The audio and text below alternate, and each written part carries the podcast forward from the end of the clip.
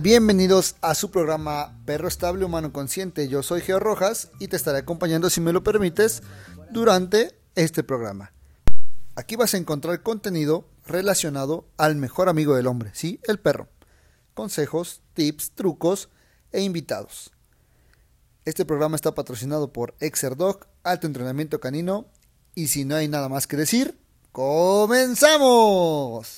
Hola, ¿qué tal? Muy buenas noches, bienvenidos a todos. Este es su programa Perro Estable, Humano Consciente. El día de hoy vamos a intentar una dinámica diferente. El día de hoy vamos a grabar el podcast directamente con transmisión en vivo en Facebook. Espero que algunos de ustedes estén por aquí para que nos podamos saludar. Y de todas formas seguiremos abordando el tema como nos va tocando. El día de hoy tenemos, saludos a Israel Ruiz. El día de hoy tenemos un tema que creo que es vital para, tener un perro estable, siendo nosotros un humano consciente. Eh, la verdad es que es un sueño eh, que, todos queremos tener un perro que sea simpático, que sea poco conflictivo, este, que sea sociable, que se pueda llevar con niños, con gatos, que pueda sacar a la calle. Es complicadísimo, así que vamos a tocar un poquito el tema. Para la gente que está entrando, y que, se está metiendo al directo, regularmente yo grabo mi podcast sin nadie, solito, aquí en mi casa. Pero hoy quiero ver cómo funciona el hecho de que podamos grabar el podcast directamente con alguno de ustedes para que así podamos hacer algunas acotaciones, ustedes puedan hacer algunas preguntas, porque yo sé que esas preguntas al final de todo son de ustedes y que seguramente esas preguntas que ustedes hagan van o llegarían a las personas que nos escuchan en el podcast, eh, que la verdad que nos ha ido muy bien, nos, nos, siguen desde, nos escuchan hasta Japón, Alemania, Francia y demás. Eh, no sé si lo hacen porque este porque les da risa este pelón hablando o de verdad este esté bueno en los temas. Pero bueno, volvemos a retomar un poquito y, este, al final hacemos un poquito de saludos. Este, pues sí, eh, realmente hablábamos de, la importancia este, este video es de la importancia de la socialización en un perro. Entonces, es complicado, siempre todos queremos ese sueño, ¿no? Que el perro sea simpático, que sea poco conflictivo, este, que sea afable con los niños, afable con la gente, que se lleve bien con los perros, que no le ladra las motos, este, que no se altere con las bicicletas, que no se altere con, con los autos, este, con la basura, con las ovejas o con otros animales. Eh, y también pues que, el perro esté, que sea un perro bastante estable. Shandy, déjame grabar por favor. Shandy aquí está de impertinente. Lograr este punto es, obligatoriamente tienes que ser un dueño muy consciente para poder lograr este punto. ¿A qué me refiero con eso? Pues que tenemos que exponer al perro a la mayor cantidad de, de estímulos posibles para así poder generar las conductas que nosotros queremos del perro, para sacar lo mejor del perro. Si no lo hacemos de esa forma, entonces vamos a tener problemas porque entonces, como no habremos socializado bien, como no habremos ocupado bien los estímulos, ese perro va a llegar a tener algún problema con muchos estímulos y entonces nos va a generar un, gran problema con ellos. ¿Dónde empieza la parte de la socialización? Y empieza directamente desde el día que nacen. Desde el día que nacen ya están trabajando esa parte de la socialización. Ahora, ¿Cuál es el problema que veo aquí? Eh, regularmente, como mucha gente cruza a los perros y lo que quiere es deshacerse de ellos porque muchas veces lo hacen por primera vez y no se dan cuenta que es una gran, gran responsabilidad tener cachorros en casa, entonces lo que hacen es que nacen los perritos y buscan destetarlos lo más pronto posible y que se vayan a sus casas.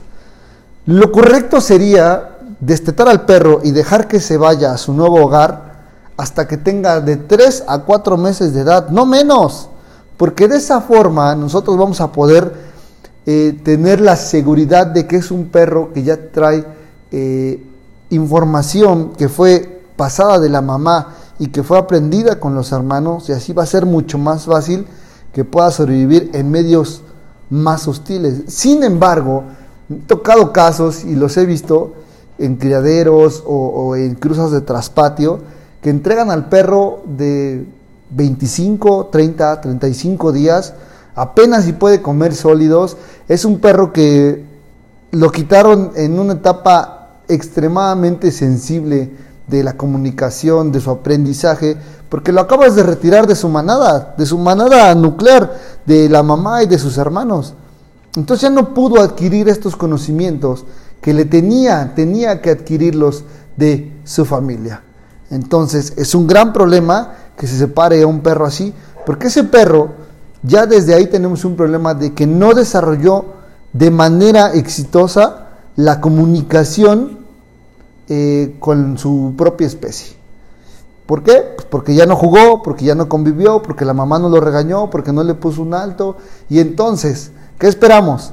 Que cuando llegue ese perro ya tenga límites, jamás, porque necesita esos límites que se los hubiese puesto alguien de su especie. En este caso, la mamá era la que tenía el momento correcto para hacerlo. No lo hizo, entonces vamos a tener un problema, porque ahora el que tiene que enseñarle esas cosas eres tú. Te toca a ti enseñarle los límites, las reglas, lo que se debe y no se debe hacer. El problema es que compramos un perro, no tenemos tanto tiempo y dejamos que se genere en el solito y entonces el perro crece haciendo lo que cree correcto, no lo que está bien. Es bien importante que, que seamos una, seamos conscientes y no adquieran perros que no tengan, que tengan menos de tres meses de edad. No importa, si, si la persona no, no quiere tenerlos más tiempo, entonces, miren, si de verdad no adquiriéramos esos perros, la gente fuera más consciente y tendría que tenerlos ahí hasta los tres meses. Pero como la gente simplemente quiere deshacerse de ellos, o suele ser un negocio, entre más rápido se vayan, mejor, porque así pueden generar esta parte del negocio. Y la verdad es que deberíamos ser más conscientes, más humanos y no buscar esa parte del negocio. Sí, tal vez vamos a traer, no voy a poder evitar que en el mundo se sigan reproduciendo perros, pero sí puedo hacerlo de forma más responsable. Y si yo soy el dueño de la hembra y, tengo la inquietud o tengo la necesidad, porque a veces es puro, puras ganas de tener perros, es hazlo de manera responsable y entrega los cachorros hasta que ya hayas pasado o hayas saltado esta etapa que es importante que lo hagas. Ahora, lo separas en una edad apropiada Perfecto. Ahora, una vez que ya está el cachorro en casa, es importante que nos, nos tomemos muy en serio el trabajo de exponerlo, escúchenme bien, de exponerlo al mayor número de estímulos posibles. Ya vacunado, desparasitado y con todo su esquema de vacunación completo, a partir de esa edad, a partir de cerca de los, de los cuatro meses, no hay excusa para no mostrarle tanto como podamos el mundo que los rodea los seres que, eh, los seres que lo habitan y los objetos que, que van a encontrar en él. Entonces, ¿por qué? Cuanto más de todo, mejor. Es vital en los primeros meses llevarlo con nosotros a tantos sitios posibles como podamos. Repito, deben tener completamente su cuadro de vacunación. Que conozcan personas, que conozcan otros perros, que conozcan a otros animales, que conozcan diferentes escenarios bien importante. El perro debe gestionar muy bien esos escenarios. Eh, un escenario es el parque, otro escenario, eh, otro escenario es llevarlo a la casa de tus amigos que tienen perro, otro escenario es tu casa, otro escenario es la calle. Para el perro todo el tiempo son escenarios, entonces es importante llevarlo. ¿Por qué es importante llevarlo a todo esto? Porque de esta forma el perro va a generar un control de estímulos mucho más fuerte, va a saber qué hacer en cada lugar. Ahora, si tú te esperas para no sacar al perro, porque no te quieres tomar la molestia de andar cargando con el perro, y te esperas hasta que cumple un año para empezarlo a sacar, te va a generar muchos problemas. Una, porque ya es mucho más grande, ya desarrolló hábitos incorrectos, y otra, no sabe cómo comportarse en cada escenario. ¿Por qué? Porque no lo hiciste antes. Ahora, si lo hubieses hecho previamente, el perro sabría y tendría límites de cada uno de ellos y sabría qué hacer. Ahora, con una edad, con una seguridad, con un dominio ya más desarrollado, difícilmente el perro se puede adaptar tan rápido, a menos que lo hayas hecho de pequeño. Y esto lo pueden ver este, en perritos eh, o muy chiquitos o, que les entregaban muy chiquitos que tienen este problema. Me he encontrado con el caso eh, muy recientemente con mis clientes, y no me van a dejar mentir, por ahí un husky y, eh, un samulledo que les, se los entregaron al mes. Entonces el perro trae problemas de muchas cosas. Una, muerde todo, brinca, este, se hace el baño por todos lados, no tiene límites, todo el tiempo quiere estar jugando, muerde los zapatos, muerde los pies, te muerde a ti. ¿Por qué? Pues porque al final de todo, esa etapa en la que él está, le toca hacer todo eso. Ahora, para el humano no nos gusta. Sin embargo, debemos de entender que es una etapa sensible. Sí, ahora el que tiene que fingir o que fungir de la mamá del perrito eres tú. Y si no tienes el tiempo, pues no lo vas a poder hacer y vas a generar problemas en esa parte. Lo que tenemos que hacer es ser muy conscientes de que si vas a tener un perro muy pequeño en casa porque lo destetaron, porque querían deshacerse de él o porque ya te tocó así, vas a tener que enseñarle lo que la mamá le tenía que enseñar. ¿Para qué? Para que así puedas tener al perro más estable que necesitas, ¿no? Ahora, Ah, no, solamente hay que pasearlos, hay que convivir con ellos, hay que jugar con ellos. Eh, un cachorro sano eh, juega con perros, eh, con niños, es expuesto a ruidos, a lugares llenos de gente, saliendo con, toda la probabilidad de un adulto equilibrado y manejable. ¿A qué me refiero con este punto? Ah, es bien importante socializar a los perros para así poder nosotros generar un perro adulto estable y equilibrado. Si no lo hacemos en ese punto, todavía se puede hacer, sin embargo es mucho más complicado. Ahora, voy a tocar un punto que lo pueden ver desde hoy. Saludos a Toluca. Este, vamos a, tocar un punto que lo hicimos hoy. Hoy hicimos un video de por qué los juegos, los perros juegan a pelearse todo el tiempo. Bueno, pues este punto es importante porque si ustedes se dan cuenta y han tenido cachorros en casa, se darán cuenta que el cachorro siempre están jugando durísimo y se muerden, sin embargo no se quejan, este, no pelean, se pueden morder, a lo mejor de repente este, corren, se echan, o sea, tienen toda una dinámica. Porque es importante que se desarrollen en ese juego. ¿Por qué? Porque en ese punto van a desarrollar ellos su comunicación, además de que eso les va a ayudar a ellos a generar un, estado eh, consciente de lo que están haciendo.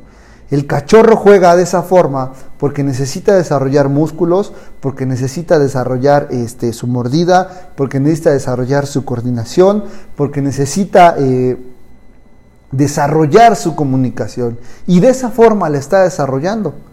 ¿Por qué? Porque está jugando, está corriendo, está cayendo, está volteándose. Y también ustedes podrán ver en los cachorros así, los dientes afuera, este, una postura este, bastante fuerte. Sin embargo, no es una postura de pelea, es una postura de juego. ¿Por qué juegan así? ¿Alguna vez han visto a osesnos, sí, al cachorro del oso jugar? Todo el tiempo están peleando, así como luchitas, como la triple A. ¿Por qué? Porque el oso se está entrenando desde pequeño para los depredadores, para cazar, tiene que aprender esos movimientos básicos de su especie, este, poder sujetar, poder este, desgarrar, poder morder, dónde tienen que morder, este, atacar el cuello, atacar las, las, extremidades. ¿Por qué? Porque es importante. Eso, eso les puede asegurar su eh, sobrevivencia en el, mundo hostil y, y eso es lo que hace también el perro Jugando de esa forma, el perro puede desarrollar habilidades que necesita para un medio exterior. Ese medio exterior me refiero a que otro perro lo ataque, a que un depredador lo ataque, a que se vea en una situación difícil y tenga que accionarse. Eso es lo que está haciendo el perro a la hora de jugar. Ahora, juegan mucho tiempo. Dice Beatriz Castro, Castro que todo el tiempo juegan y no se cansan. No, porque e, en, la etapa del cachorro, del cachorro, es la edad más activa de un perro, en toda su vida. No va a haber otro momento donde sea tan activo como en ese momento. Entonces, ellos descansan dos minutos y juegan tres horas, descansan dos minutos y juegan tres horas. Porque además, recuerden que es una etapa vulnerable del cachorro. Entonces, entre más rápido se entrenen, Entre más rápido lo trabajen, más rápido van a estar aptos para el mundo exterior. Por eso es que el cachorro tiene un nivel de desarrollo eh, bastante eh, apto. Ah, me pasa ahorita, tengo los dos Border Collie, hijos de Shandy, que es Casio y Magno, todo el tiempo están jugando, todo el tiempo están peleando, pero han desarrollado habilidades de socialización y también los he visto ponerle altos a perros que los quieren agredir de manera muy específica. ¿Por qué? Porque lo saben hacer y porque la mamá ya les hizo eso. ¿eh? Les contaba anteriormente para los que están ahí empapados en nuestro podcast, que es Perro Estable Humano Consciente, eh, lo pueden buscar en varias plataformas, que en una ocasión eh, Magno, Magno estaba había un bulldog que era un bulldog francés que era medio inestable y cada vez que pasaba por lo mismo del inestable Magno le aventaba la mordida y le aventaba la mordida y le aventaba la mordida. En una de esas le pegó en la boca, pum, que lo agarra y el perro antes de que pudiera hacer algo, antes de que pudiera reaccionar, vino Shandy y le metió una mordida en la espalda que lo hizo llorar como un minuto, ¿eh? como mínimo un minuto y lo escuché que salió corriendo y se puso a llorar, pero fue una advertencia y fue una enseñanza que le dio la mamá. Yo no tenía por qué regañar a la mamá. La mamá había hecho lo correcto a regañar al cachorro por lo que había sucedido. ¿Qué había sucedido? Habías atacado a un perro sin razón y ese perro te iba a atacar a ti. Era un perro adulto que tenía más habilidades que tú.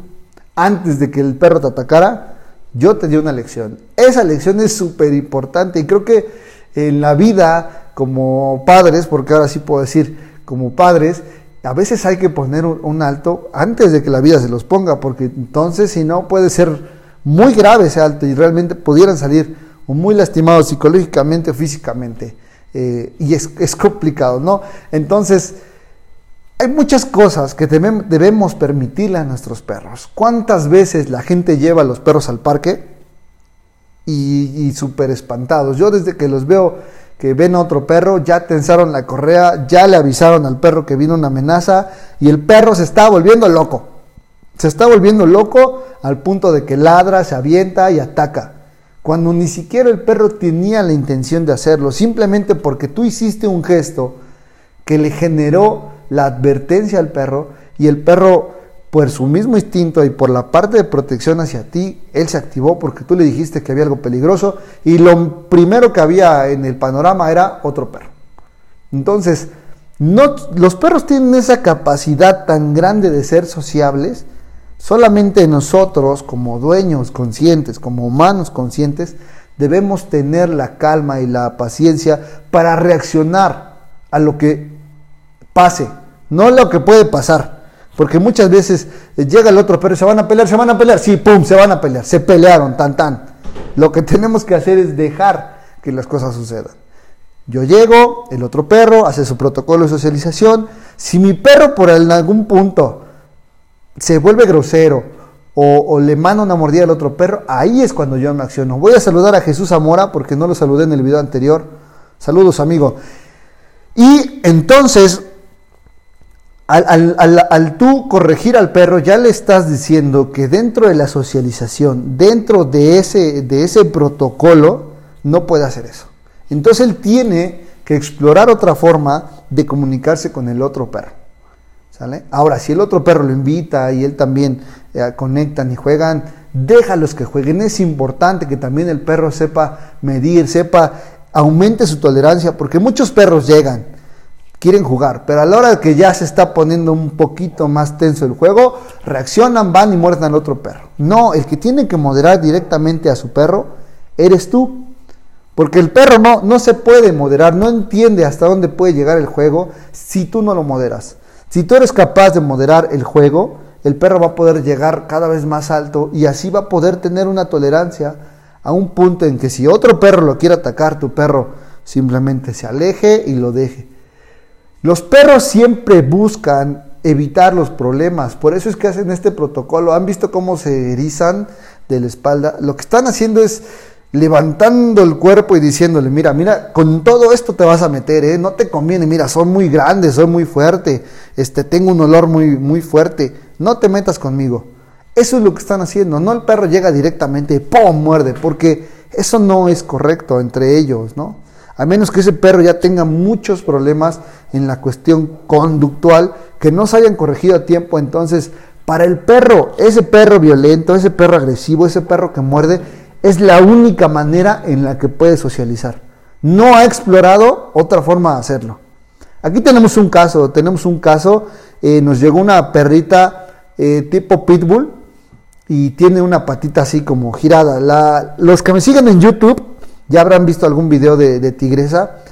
Y era una perra extremadamente violenta. A mí me tocó ya verlo aquí con otro perro. Y de verdad los ataca directamente al cuello y no los quiere soltar. Pero no es que los, los muerda para acabarlos, es que los quiere dejar quietos, o sea, que no se muevan porque al final es un perro que tiene eh, disminuidas sus capacidades por no, no tener como bien eh, su extremidad eh, trasera izquierda. Al no tener esa, esa capacidad completa o al no sentirse al mismo nivel, tiene que suplirlo con otras actitudes y con otras fortalezas. Y en esa cuestión ella se ponía muy, muy tensa. ¿Por qué lo hacía? Regularmente, principalmente lo hacía por disputa de recurso, que es porque hay comida de por medio, o porque hay juguete, o porque hay atención, que son las tres más eh, comunes en estos casos. Y la otra es porque cuando había un perro inestable que ella sentía que podía generar una amenaza, era mejor enseñarle que ella podía primero, ahora sí que primero te pego y después pregunto, para que así sepas que yo soy aquí el que está controlando la situación. Y de esa forma lo hacía. Sin embargo, lo que, lo que hicimos con ella fue controlar, controlar a ese tipo de estímulos y tenerla a ella cerca para poder controlarlos. Tú te dabas cuenta, la perra mandaba muchas señales antes de hacerlo, lo controlamos y ahora convive con toda cantidad de perros, es la perra más tranquila, en las mañanitas eh, me encanta porque eh, se pasa del otro lado del jardín y se pone exactamente ahí donde empieza a pegar el sol y lo va recibiendo desde la pata hasta la cabeza y a veces se queda dormida sentada. ¿Por qué? Porque le dimos esa oportunidad de decirle que no tenía que disputar nada, que no tenía que pelear nada y de esa forma ella pudo explorar esa parte de decir, voy a convivir con otros perros, voy a darme la oportunidad de olerlos, voy a darme la oportunidad de saber eh, qué pasa con ellos, saber eh, quiénes son y de esa forma la estamos rehabilitando a ella. Ella es, nos ha ido muy bien, llevamos aproximadamente cuatro, de cuatro, cuatro o cinco semanas con ella y la verdad es que está muy bien. ¿Por qué llegó aquí? Porque estaba en una pensión donde cada vez que veía que otros perros jugaban, pum, los quería atacar y era una perra muy necia y no los soltaba y los atacaba directamente desde el cuello, que era lo que ella, ella tenía a la, a la mano y pues decidieron que la tenían que encerrar. Entonces era un perro que lo sacaron de la calle, lo curaron, lo sanaron, lo dejaron bien, lo metieron en una pensión y lo dejaron encerrado otra vez. No tenía caso, entonces me cayó a mí ese, ese caso ese, esa, me, mandaron su información.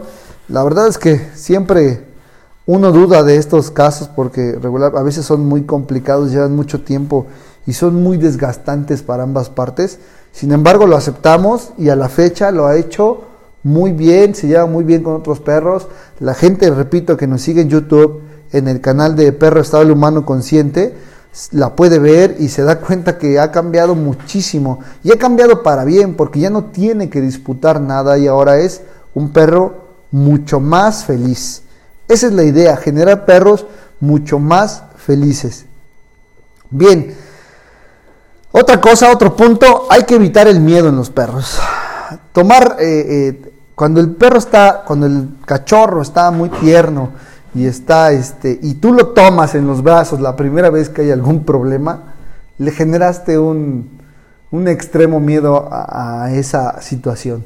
Por ejemplo, eh, haz de cuenta que el cachorro viene caminando y viene un perro grande hacia ti y lo que tú haces es levantarlo, cargarlo. En ese momento estás capturando el momento de que ese, esa situación es mala. Así que ese perro va a generar un trauma eh, conductual a nivel de que cada vez que vea que otro perro se acerque, genere eh, una actitud negativa a lo que puede pasar. Entonces hay que evitar el miedo a toda costa.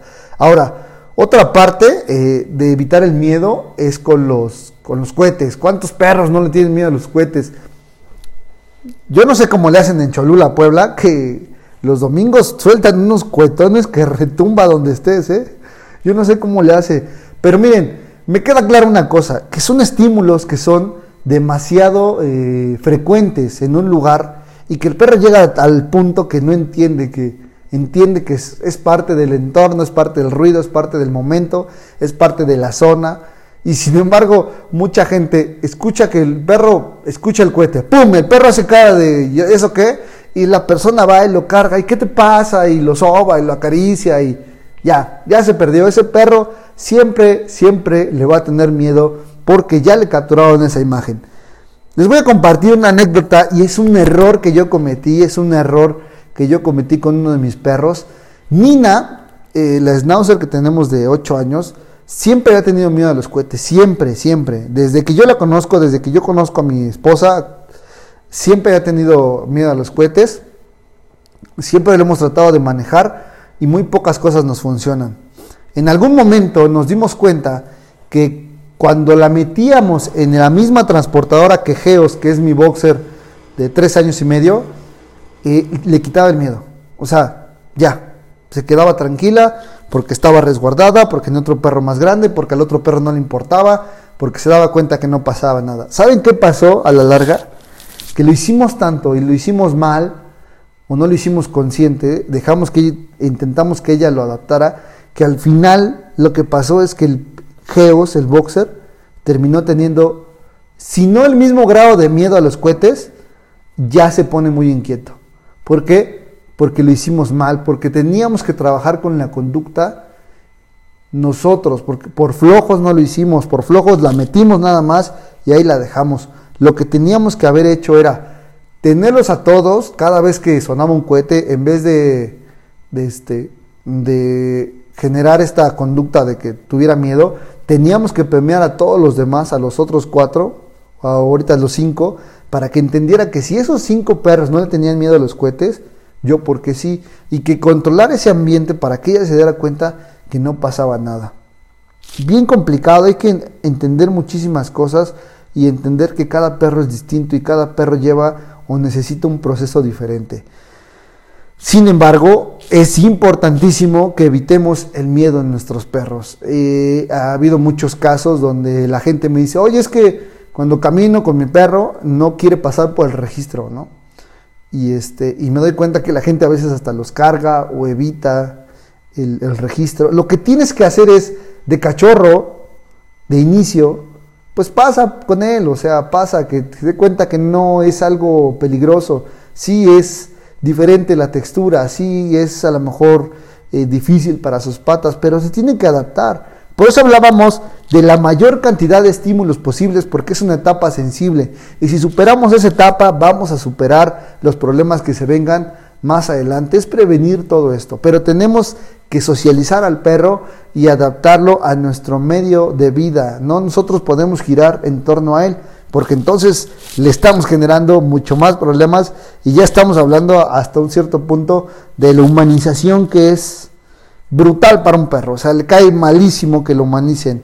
Ya habíamos hablado de ese tema y este ya tenemos por ahí un podcast de la humanización como forma de maltrato animal, que la verdad es que no ayuda mucho y que en vez de, beneficiar afecta fuertísimo a la, a la especie y no la deja hacer o no la deja tener lo mejor de cada ella. Muy bien, para los que nos están apenas viendo y a los que nos están escuchando, el día de hoy lo que quise hacer, regularmente les decía que yo grabo este podcast, este, este que estoy haciendo, estamos grabando un podcast eh, de la, del programa Perro Estado Humana Consciente, todos los lunes o los domingos en la noche lo grabo, hoy me tardé un poquito y lo hice en martes, porque he estado un poquito ocupado, eh, sin embargo, quería yo probar el día de hoy eh, con ustedes eh, el hecho de poder transmitir el tema, una, para informarles a ustedes y dos, porque sé que mucha gente o sé que ustedes tienen muchísimas preguntas y me gustaría responder algunas de ellas para que la gente que nos escucha en otras partes y en otros lugares y que nos escucha en este podcast es que seguramente esas preguntas no las van a hacer ellos, pero a lo mejor en ustedes pueden ser la voz de esa persona el día de hoy y pueden representar esa pregunta que muchas veces hace falta. Les juro que yo no me puedo preguntar solito y a veces también a mí se me escapan muchas partes del tema porque lo preparo, lo preparo, pero también voy diciendo y voy contando un poquito como siento que va caminando el tema. Así que este es un buen momento. Si alguien tiene alguna pregunta sobre el tema, me encantaría poderla responder y poderles este, también saludar un poquito. A ver, déjenme saludar. Hay muchísima gente aquí. Este, está Irma Martínez, eh, Mayo, este, Katy Domínguez, Gustavo, Jaime, Eleana Rojas. Beatriz, Mauricio Vélez, mi tío Mauricio Vélez de Toluca, Odín López, Jesús Zamora y Adriana García son los que están aquí. Y más gente nos ha estado viendo, por ejemplo, nos vio Israel Ruiz, Blanquester, Ale Torres, Janet Vázquez, Yani Valerde, Valverde, Beatriz, Jorge Prieto, Jorge Sánchez y demás. ¿Alguien tiene alguna pregunta para su servidor? Dice, bien, dice Beatriz Castro, tengo un albergue y una de mis perras sí ve si ve muchos perros, ataca. Si ve pocos o los reta. Sale a jugar pero con bozal. Tiene tres perras que son sus amigas, a los demás los ataca. Ok. La pregunta, esto es una, es, me está contando lo que pasa en este albergue. Sin embargo, ahora, esta perrita a lo mejor no está, eh, no la tenemos bien sincronizada en, en la cuestión del nivel jerárquico. Cuando ese puesto está disponible, la gente, ah, miren, miren quién está aquí, vino a saludar Max. Eh, ella es mi esposa, para los que nos escuchan y para los que nos ven, ya conocen a Lili y al miembro más, más nuevecito de la familia que es Máximo. Muy bien, ok, seguiré este, por acá. Es bien importante que socialices mejor a esta perra y que haya un nivel de corrección en ella para que así entienda que no tiene por qué atacar a los demás es posible que se sienta este, mucho más grande, que se sienta mucho más alta en el nivel jerárquico y que se sienta a nivel de esas tres. Lo que tendríamos que hacer es generar el juego o generar la socialización en el perro con los perros que son mucho más, más bajos y corregir estas conductas para que así ella explore otras formas. Lo que decíamos, que el perro tenga otra forma y que explore otras maneras de socializar con esos perros. Saludos Geo, y en este caso tengo una pregunta. A ver, échale Mayo. Mientras voy contestando la de ¿Cómo intervengo para parar la pelea cuando un perro ataque al mío? Bien, esta es una pregunta bien importante y bien difícil. Primero, la responsabilidad de los perros es directamente del dueño. Yo como dueño o como entrenador, el consejo que les puedo dar es, primero, controla a tu perro. Primero controla a tu perro, siempre. Este, tenlo con correa y si no lo tienes con correa, debes estar seguro que puedes controlar a tu perro para que no suceda una, una situación como estas. Ok, ya no pudiste, no, no pudiste controlar al otro perro, este, lo que debes de hacer es no intentes contener a tu perro. Si lo intentas contener o si lo jalas o si lo retraes, lo único que vas a lograr es que el otro perro termine lastimando al tuyo. En todo caso, tu perro sabe qué hacer y tu perro se va a defender. O la otra es que a lo mejor se echa a correr para evitar este tipo de la pelea en lo que pueden este, calmar al otro perro. Entonces, es bien importante que le permitas que, este, que se defienda y una vez que ya lo tienes, tendríamos que hacer muchas cosas, pero lo principal es poder eh, separarlos para poder controlar al otro perro. La responsabilidad del otro perro es directamente del dueño. Así que si de verdad queremos ser humanos conscientes, debemos ser primero responsables de nuestro perro y después este, seguramente con eso evitaríamos muchas cosas. Sin embargo, yo sé que hay muchos perros que no son estables y que de todas formas los tienen sueltos o que no traen correa o que los sacan. En este caso, siempre les digo, les repito, dejen que su perro se defienda y en cuanto puedan Busquen cómo separar a los perros. No podría hacerlo en este momento o decirles cómo hacerlo porque sí se necesitan algunas pautas y es importante este, hacerlo de la manera correcta para que no, se, no lo hagan mal. Dice A ver, primero voy con Odín. Tengo tres preguntas. Voy a contestar estas tres preguntas y con esas nos vamos porque si no vamos a alargar esto y este, el podcast regularmente es de 30 minutos nada más. No sé cuánto tiempo vayamos. Alguien me puede indicar qué tiempo vamos para que no me alargue mucho y lo hagamos bien. Ok. Dice, dice, ok, estas tres preguntas y acabamos. Buenas noches. Si tengo dos perros machos, padre e hijo, y se ven y se pelean, anteriormente convivían, hoy están separados, me recomiendan castrarlos, pero yo no quiero. Se puede modificar su conducta con trabajo. Yo conozco esos dos perros, Odín. Bien, este caso es muy común. El caso en donde el papá, tenían, estaba el papá, llega el hijo, conviven muy bien, socializan. Aquí el gran problema es que no, el perro, el que es papá, va a llegar a un punto en el que el cachorro se vuelva adulto y tengan que disputar. Esto, este es el problema, que lleguen a este nivel. Se bajó la conexión de red. Ay, Dios mío. Ok. Este es el problema, que lleguen al mismo nivel porque aquí van a intentar disputar. Lo que tú tienes que generar es que los dos estén aquí y tú estés aquí desde el principio. Entonces, ya no tienen por qué pelear por este puesto, estos dos, porque este ya está ocupado por ti. Y la otra es que en esta, en esta etapa donde el cachorro este, molestaba al adulto y lo fue midiendo, no fuimos eh, lo suficientemente puntuales para definir y para poderlos corregir en el punto donde no empezaran a disputar. Sí se puede corregir con trabajo, sin embargo tiene que ver muchísimo con el dueño, tiene que ver muchísimo contigo porque tienes que entender que ahora, en vez de ser su proveedor, tienes que ser su compañero, su maestro, para no decir líder porque está choteadísima la palabra, pero sí tienes que ser su jefe. Y el siendo su jefe, ellos ya no tienen por qué disputar ningún puesto, que es el puesto que ellos quieren. Eso quiere decir que al humano lo dejaron fuera de la ecuación y entre esos dos machos, uno es el líder de toda la manada y el otro quiere alcanzarlo, porque esa, para eso vive el perro, para ser líder o para ser seguidor. Tenemos que volverlos a los dos seguidores. Sí se pueden hacerlo.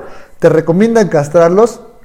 No es la solución. Hay que trabajarlos mucho y después, si te quieres apoyar, si quieres estar seguro de lo que estás haciendo, los puedes castrar y entonces sí puede haber un cambio fuerte. Pero no la castración no es la solución, simplemente te ayudaría muy poco, pero lo que más te puede ayudar es trabajarlos, socializarlos con otros perros, que entiendan dónde están parados, que también tengan, que tú tengas esa, ese tiempo, esa paciencia para que les enseñes a los perros quién es el que está arriba de, y después ya los puedes castrar. Si no quieres también no lo, no lo tengas que hacer. Y este, el tema de las peleas, lo tocaré en otro punto porque es así como muy fuerte y también necesito mucho tiempo para explicarlo. Pero pasa algunas cosas y hay puntos eh, que debemos ser muy, eh, ¿cómo se puede decir?, atinados para entender qué hacer cuando se pelean y cómo evitar que lo vuelvan a hacer después.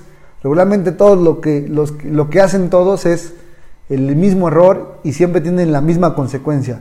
Que los perros una vez que se pelearon una vez o dos veces o tres veces, lo hacen mal la parte después, el post de la pelea, y entonces cada vez que se ven se pelean. Y ahí es donde está un gran problema. Pero ya lo tocaremos. Bien, vamos a ver, si un perro ya tiene desarrollado el miedo a los cohetes, ¿qué se le puede hacer? Trabajar su confianza entreteniéndolo con algo y con algún otro perro mismo tiempo para distraerlo. Lo comentaba hace rato. Me queda muy claro que si un perro ya tiene miedo a los cohetes, le tenemos que seguir insistiendo en ese estímulo y cambiarle del miedo hacia la parte positiva. Esto puede ayudar mucho. Yo tenía un perro que sacaba a caminar y, le tenía miedo a los carros y vivía cerquita de un camellón.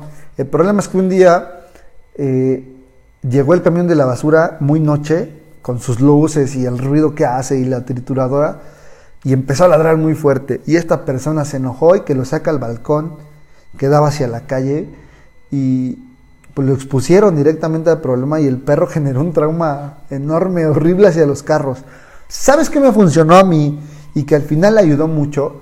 Que me salía con uno de estos flotadores, de esos que son tubulares, como unos popotes de, de ¿cómo se puede decir? Como de esponja. ¿Ves que hacen mucho ruido? Lo que hacía es que caminaba yo por la calle con el perro y todo el tiempo iba tocándolo en la pared de las casas, pac, pac, pac, pac, o en el piso, pum, pum, pum. Llegó el punto que el perro estaba tan expuesto a los ruidos que ya lo podía yo meter al camellón de la calle, pero tenemos que exponerlo. Y entonces cuando sonaba y el perro estaba tranquilo, yo le daba de comer.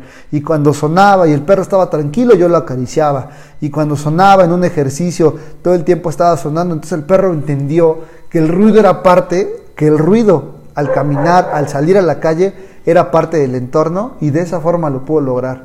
Ahora creo que con, nuestros perros que ya tienen el, desarrollado el miedo, una, cada vez que en un cohete, no le hagas caso, no lo apapaches, no todo, y empieza a trabajar algo con él. Entonces exponlo cada vez más al, estímulo, al punto que se le haga este, común. Eso se llama endurecimiento con el perro. Y lo hacemos en muchas cosas pero regular no lo hacemos en este tipo de ruidos específicos que le generan un trauma completo, ¿ok? Y la última pregunta. Saludos, Odín. De nada, para eso estamos, para servirles. Ok, ¿qué pasa o qué tendrá un perro que está amarrado y cuando lo sueltan es muy agresivo? Cuando se pone, eh, cuando se supone que al estar libre es felicidad. Ejemplo, me atacó, es de mi vecino. Bueno, Entendamos que el perro que está amarrado no puede ni, desarrolla esta parte de la comunicación ni entiende muchas cosas. Y llega un punto donde, donde sus, ideas, su, su razonamiento, por así decirlo, ya no le da para otra cosa. Lo único que tiene, o lo único, su única actividad todo el tiempo es cazar a la gente que pase, ladrarle, este, porque al final está está contenido con una cadena y esa cadena le da, lo conecta, es, una, es un enlace de seguridad esto. Entonces, como está amarrado, ahora sí que eh, voy a contar esto como, como se les cuento a mis clientes que me conocen y seguramente lo han escuchado, que les digo que es como los borrachos. Cuando sale un grupo de borrachos con amigos y uno se quiere pelear, uta, sí, suéltenme que lo voy a matar y ahorita vas a ver. ¿Por qué? Porque atrás tiene todo el respaldo de a lo mejor cinco o seis amigos y saben que no lo van a dejar solo. Eso le da muchísimo valor al borracho para hacerlo. Pero ¿qué pasaría si le dicen sus amigos, sabes que te vas a pelear, ya nos vamos? Ahí te quedas solito, ¿eh? Les apuesto y les juro y les prometo que en vez de que se pelee, va a decir, bueno, este, cuando quieras más me avisas y, este, y mejor ya vámonos. Esa es la parte. Ahora, la cadena funge como esa parte, como esa conexión de seguridad.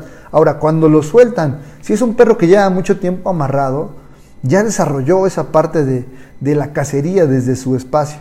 Cuando lo sueltan, entonces tiene la posibilidad de concluir o de, este, de terminar lo que todos los días hace amarrado. Entonces seguramente el primer objetivo que tenga el primer perro, la primera persona, es la que va a atacar. Por ahí dicen que amarrado el perro se vuelve más bravo. No es que sea vuelva más bravo, sino que al final el, perro genera este tipo de, este, estereotipias, este tipo de, de, este, de razonamientos eh, incorrectos, porque no tienen otra cosa y no tienen otra actividad. Ahora, en este caso, pues primero habría que reportarlo como maltrato animal, un perro amarrado no es, no, no, no debe estar así. La verdad es que esa es cadena perpetua para los perros, es la cadena perpetua que sí existe para una especie y que terminan su vida ahí, en la soledad, en, en la inclemencia del tiempo. Y pues sí, imagínate que no pudieras comunicarte, que no pudieras eh, socializar, que no pudieras moverte, que estuvieras amarrado. Seguramente igual que ese perro nos volveríamos locos. Por eso dicen que cuando uno está solo, dicen que cuando uno está acompañado debe cuidar sus palabras, pero cuando uno está solo debe cuidar sus pensamientos. ¿Y cuántas veces no solos tenemos pensamientos muy malos sobre, sobre, sobre nosotros mismos, ¿no? Entonces, pues ya me voy, ya voy a terminar, vamos a cerrar el tema. Espero que haya sido este, bastante bueno con ustedes. Saludos Eduardo Cobian que se acaba de conectar. Vuelvo a repetir, es una persona importante para el Estado de Puebla que está haciendo cosas buenas y que seguramente está, está trabajando por nosotros mucho. Me toca verlo y nunca está porque tiene muchas cosas que hacer. Ok, entonces quiero cerrar el tema diciéndoles o pidiéndoles, este, vamos a ver qué tal funciona. No prometo hacerlo la siguiente semana, pero me gustaría y vamos a ver qué, qué movimiento tiene este podcast cómo se está escuchando. Ojalá la gente nos pueda dejar que nos esté escuchando en el podcast, nos pueda dejar un comentario para saber eh, si lo que estamos haciendo está bien, si les gusta y de esa forma eh, poder generar este tipo de conversación con ustedes para que así hagamos un, una retroalimentación mucho más grande. Me voy, no sin antes aventarme el comercial. Recuerden, este capítulo va a estar arriba en unos 10 minutos. Este, con el título de La importancia de socializar a un perro. Bueno, algo así. Y recuerden suscribirse al canal de YouTube que es Perro Estable Humano Consciente y también escuchar el podcast y también darle like a la página de alto entrenamiento canino Exerdog. Próximamente vamos a estar subiendo dinámicas a las personas que nos vayan, este, que nos vean, vamos a regalar pases para que conozcan el servicio y para que puedan venir completamente gratis a la escuela este, en, en el sistema de guardería y de esa forma ustedes puedan regalarle uno un día completo en la escuela jugando, corriendo y demás a sus perros. Ya haremos dinámicas para todo este para todas las redes sociales que tenemos. Y el día jueves, este jueves, vamos a estar transmitiendo en vivo desde su perrito en el canal de YouTube, porque tenemos el punto de, tenemos que trabajar el tema de cómo evitar que el perro te muerda y termine con tu casa. Eh, que son pláticas que vamos a estar haciendo, es un círculo de pláticas que hacemos el último jueves del mes en Su Perrito, que es una tienda de accesorios que nos da la oportunidad del espacio y que con mucho gusto eh, compartimos un poquito de lo que este gran medio nos ha dado y me, ha dado muchísimo y hasta puedo decir que me ha dado mi familia y me cambió completamente la vida y creo que ahora soy más feliz que antes. Sí, mucho más feliz. Me voy, no sin antes despedirme, agradecerles por haber estado con nosotros. Cuídense mucho, les mando un fuerte abrazo y que tengan un excelente inicio de semana. Nos vemos pronto. Saludos a mi tía Rocío Pérez que está conectándose, que nunca saludo porque nunca me ven vivo. Pero nos vemos. Cuídense mucho, que estén bien y adiós.